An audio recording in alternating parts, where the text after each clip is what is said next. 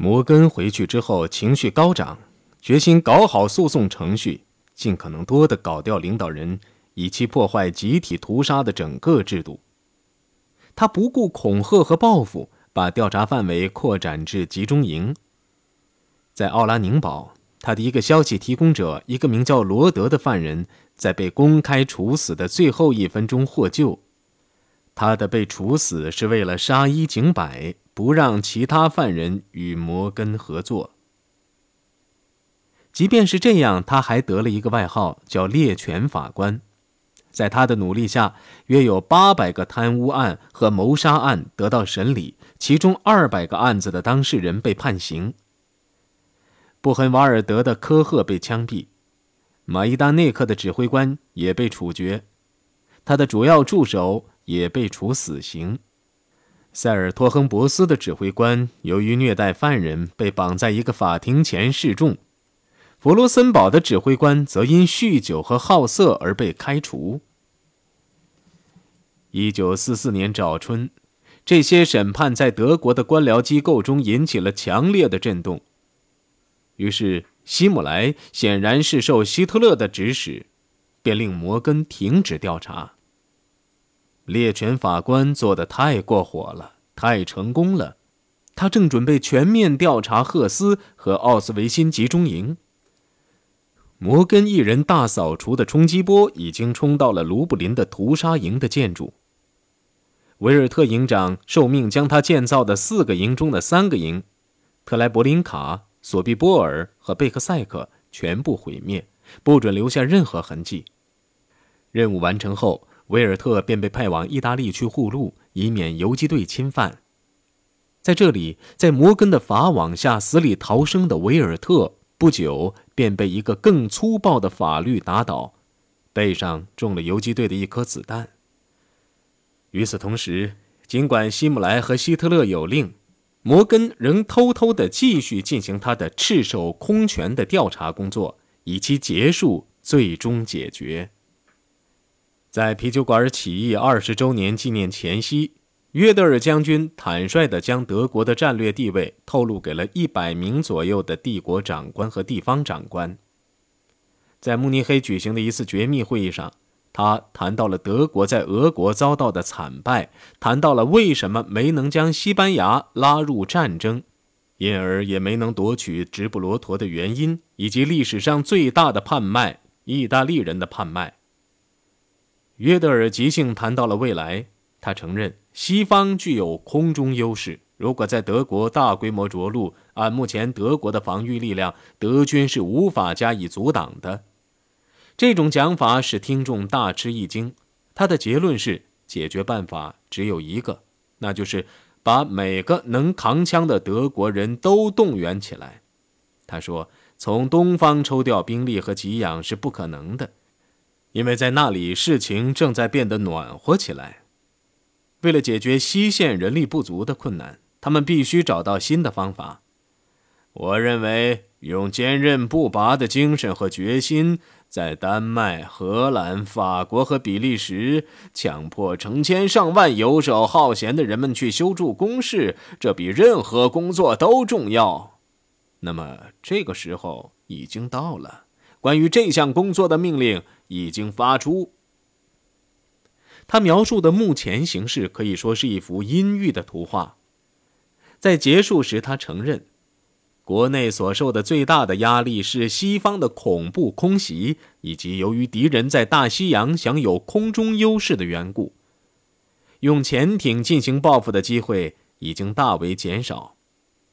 与此同时，他说，对最后胜利应坚定信心。原因有几个，他们幸运的有一位领袖，他不但是在政治上，而且也是在军事上如何进行战争的灵魂。只有他的意志力，才使德国的全体武装力量在战略上、组织上和武装上得以活动起来。同样的，如此重要的政治和军事上的统一指挥，也是由他体现的。体现的方式。也是自腓特烈大帝以来，人们未曾见过的。末了，他所用的夸张堪称无愧于希特勒。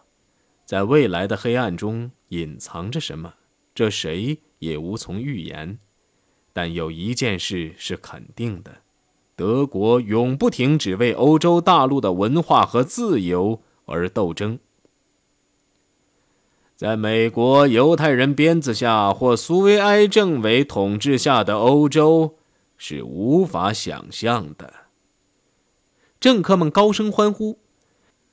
约德尔的讲话可以说是公正和希望相结合的力作。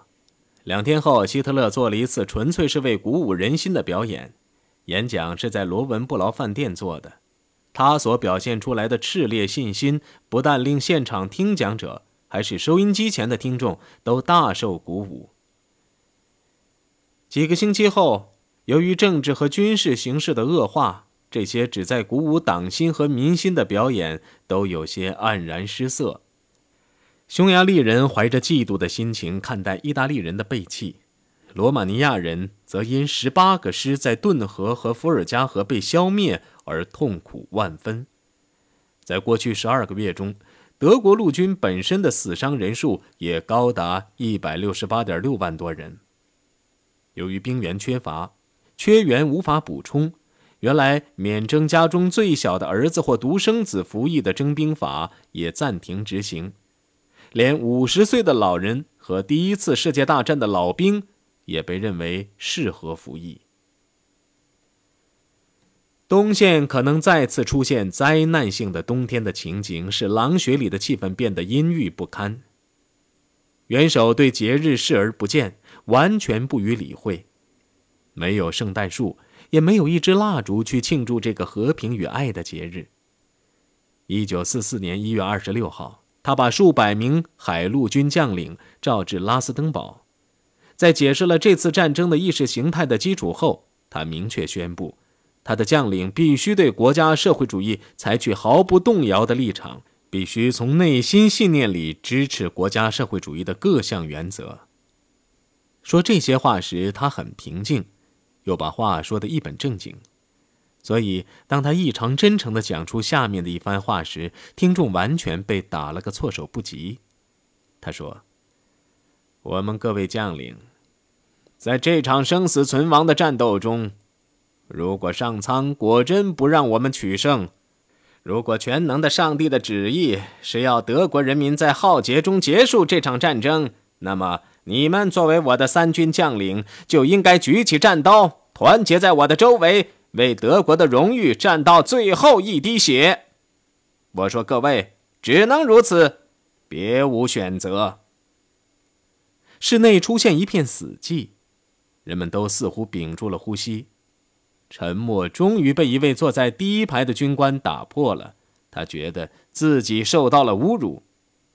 曼斯坦因陆军元帅用讽刺的语调说：“我的元首会是这样子的。”希特勒在等待着，以为他的三军将领会肃然起立，齐声高呼这句话的。即使这句话是用讽刺的方式说出来的，但是。继之而来的是另一次沉默，可怕的沉默，没有一点声响，也没有一点动静。站在台上的希特勒脸色一下子惨白了，他的目光像探照灯一样搜索着全市，最终落在坐在第一排的曼斯坦因身上。他粗暴地说：“元帅。”我完全有理由怀疑你在回答中含蓄的表达的忠诚。室内又出现了长时间的令人难堪的肃静。最后，他说：“对陆军里的反希特勒运动的情况，以及众多军官所持的强硬的否定态度，他都了如指掌。他有确凿证据表明，有些先生们拒绝执行元首的某些命令。是啊。”被苏军俘虏的某些军官搞的自由德国的运动的情况，他是一清二楚的。这些急习做的指责打乱了他的注意力，使他再也无法按计划做完演讲。他突然宣布散会，昂首离开会场。片刻后，曼斯坦因奉命立即前往元首的书房。希特勒瞪着眼睛盯着他，他说：“元帅。”我不准你再打断我的演讲。你向下级讲话时，如果有人打断你，你会怎么样？在那些凄凉乏味的冬日里，希特勒生活中有一项乐趣，就是新来的厨子给他做的可口的饭菜。艾克斯纳不但是维也纳人，而且年轻动人，他很愿意与他在一起，常聊起奥地利和他的家。在国社党处于非法时期，他的家曾支持过国家社会主义。他唯一不满的是希特勒的食谱很有限。他私下对荣格抱怨说：“光靠喝素汤、吃胡萝卜、土豆和煮的半生不熟的鸡蛋过活，这日子多么单调啊！”他怕希特勒会吃烦他做的饭菜，将他打发走，而他已经爱上了一个党卫军的青年副官。他的注定要走还有一层理由，因为提拔受到艾克斯纳小姐阻挠的鲍曼发现他母亲的家族中有犹太血统，便进行报复，紧追硬逼，弄得原想将此事压下来的希特勒只好将他解雇。但他多给了他半年的薪金，还将艾克斯纳一家封为名誉雅利安人。为了防止俄机空袭，狼穴需要进行加固。希特勒遂于二月下旬回到上萨尔茨堡，然而在贝格霍夫的生活却并不愉快。荣格回忆说：“强打起的欢颜、轻松的谈话以及各式客人的来访，却掩饰不了我们感觉到的内心的不平静。”艾娃已经有很长时间没有见到他的情夫了。希特勒的容颜令他大吃一惊，他已经变得这样苍老和忧郁。他私下对荣格说：“你知道是什么使他烦恼吗？”这个秘书被问得很狼狈。对元首，你比我了解的多。元首没有讲的，你也一定能猜得出来。其实这还用猜吗？当前的军事形势就能够使希特勒深为忧虑的了。当天晚些时候，在喝茶的时候，艾娃骂他老，腰直不起来。希特勒借机将他变成笑话。这是因为我口袋里的钥匙太多的缘故。另外，我还背着一满包的麻烦。他滑稽的笑了。现在，你我可以更好的相处了。你总穿高跟鞋，身子高了些，所以如果我稍微弯弯腰，我们便很和谐了。二月底，一个不速之客突然来到贝格霍夫。这个来客名字叫汉娜莱契，是一个飞行员和滑翔机的驾驶员。来访的目的是要告诉元首如何赢得战争。他说：“新型的 V 一火箭太不准确了，解决的办法是火箭必须有人驾驶。”他自告奋勇，愿第一个去驾驶火箭。希特勒当场予以拒绝。他说：“要德国人民接受这样一个自杀主义，在心理上。”这还不是时候。他将话题转向喷气式飞机，他的秘密武器之一。汉娜知道，喷气推进技术仍处在初期发展阶段，所以不等希特勒把话说完，他便插嘴说道：“我的元首，你谈的还是胚胎中的孩子啊。”汉娜说：“关于喷气机的情况，希特勒的消息太不灵通了。”汉娜再次提到让飞行员自杀的问题。奇怪的是。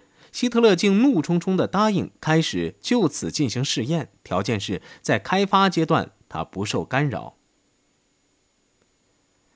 上萨尔茨堡的大雪不停，使元首与外界隔绝，但这似乎使元首的精神好了一些。午餐时，他讥笑了他在维也纳做的现在售价昂贵的那些彩画。他说：“这些都是业余之作，人家出二百马克，这已是疯狂之举了。”他承认。我当时并不真是想当画家，是为了生活和学习我才画画的。这些画他早已处理掉了，他还保存着建筑设计草图。嗯，是我最宝贵的东西，是我的脑力财富，我永远舍不得丢掉。不要忘记，我现在的许多想法，我的建筑计划都可以追溯到我夜以继日的工作的那些年头。贝格霍夫的生活似乎重新给了他信心。三月，戈培尔来到贝格霍夫，对美机首次白天轰炸德国表示忧虑。元首不得不用未来的希望去为他打气。然而，到了第二天，神经紧张的却是他本人了。在三月十七号于临近的克莱施海姆城堡举行的一次会议上，他对匈牙利摄政王霍尔蒂海军上将大发脾气，指责匈牙利在计划搞意大利式的叛卖。守候在外边的施密特看见年迈的霍尔蒂满脸通红的急急出来，已经是大吃一惊。不料后边还跟着个希特勒。他又生气又难堪，还高声叫霍尔蒂回来。受到侵犯的霍尔蒂连忙把专列叫来，但列车还没有开动，里宾特洛甫便搞了一次假空袭。这次假空袭搞得很像，连城垒上空都放了烟幕弹。这样，这位摄政王便做了俘虏。等他冷静下来后，里宾特洛甫告诉他可以走了，但要他读一份联合公报。公报称，经双方同意，德军。可以开进匈牙利，但是已做出了安排。海军上将抗议说：“你还可以加上这句话，说是我祈求希特勒让斯洛伐克和罗马尼亚军队去占领匈牙利的。事实上，这是他的另一个威胁。”这句话被删了去。等霍尔蒂抵达布达佩斯时，他发现他的国家已被德军占领，兵力达十一个师。这使希特勒在精神上获得了一个小小的安慰，但在军事上和政治上，这却是个大错误，因为他不得不将兵力从东西两线调走，而种种迹象表明，西线即将遭到入侵。东线呢？据情报专家格伦报告说，敌人即将在乌克兰发动大规模反攻，这次反攻对欧洲其余战场将产生深远的政治、军事和经济反响。格伦说：“他重新获得主动权的唯一希望是做大胆的战略撤退。”元首拒绝了这一建议，顽固地执行其在占领区寸土不让的政策。他这个决定也许是受了恶化的健康的影响。艾娃及其他人都注意到，他如果站立过久，双膝便会发抖，左手抖动，尤其连茶盘里的杯子都会咯咯作响。五月初，他的胃痉挛病复发，使他痛苦难熬。莫雷尔医生曾建议他接受轻微的按摩和进行长距离散步，但他置之不理，只同意口服药物和注射。莫雷尔还是劝他早点睡觉，但他说做不到。直到最后一架英国轰炸机离开帝国后，他才能入睡。那年春天，敌机狂轰滥炸巴伐利亚。尖声怪叫的警报声几乎天天不断，希特勒不得不走下六十五级的楼梯，躲进贝格霍夫的地下防空洞。但并没有炸弹掉在上萨尔茨堡，这些飞机径直飞往维也纳、匈牙利或其他人口稠密的地区。碰到晴朗的天气，人们可以看到慕尼黑大火的红光。艾娃哀求允许他乘车前往慕尼黑。看看坐落在华塞布格大街的房子是否安全。元首开始不允许，但他坚持要去，他只好答应。艾娃回来后大受震惊，希特勒也立誓为他报仇。他保证说：“英国将会一片惊慌。”接着，他便把火箭一事告诉了艾娃。这件武器产生的效果是谁的神经都受不了的。对那些正在屠杀妇女和儿童、正在毁灭日耳曼文化的野蛮人，我一定要以牙还牙。由于空袭警报响得过于频繁，贝格霍夫的某些客人开始对他不予理睬了。一天清晨，秘书特劳德尔忽然从床上爬起来，到防空洞后却不见一个人。他转身回去看个究竟。发现希特勒站在门口，像个看门狗，焦急地瞧着天空。他用手指点他，进行忠告：“别大意啊，小丫头片子，赶紧回地堡去，警报还没有解除。”秘书没有告诉他，其他客人仍没有起床，乖乖地顺着长长的楼梯走了下去。午餐时，希特勒又对不钻防空洞的愚蠢性发了一通议论：“与我一同工作的人。”有些人是无法替补的，他们有义务到防空洞里去，让自己蹲在有挨炸弹的危险的地方，以证明自己如何勇敢。这完全是愚蠢错误的做法。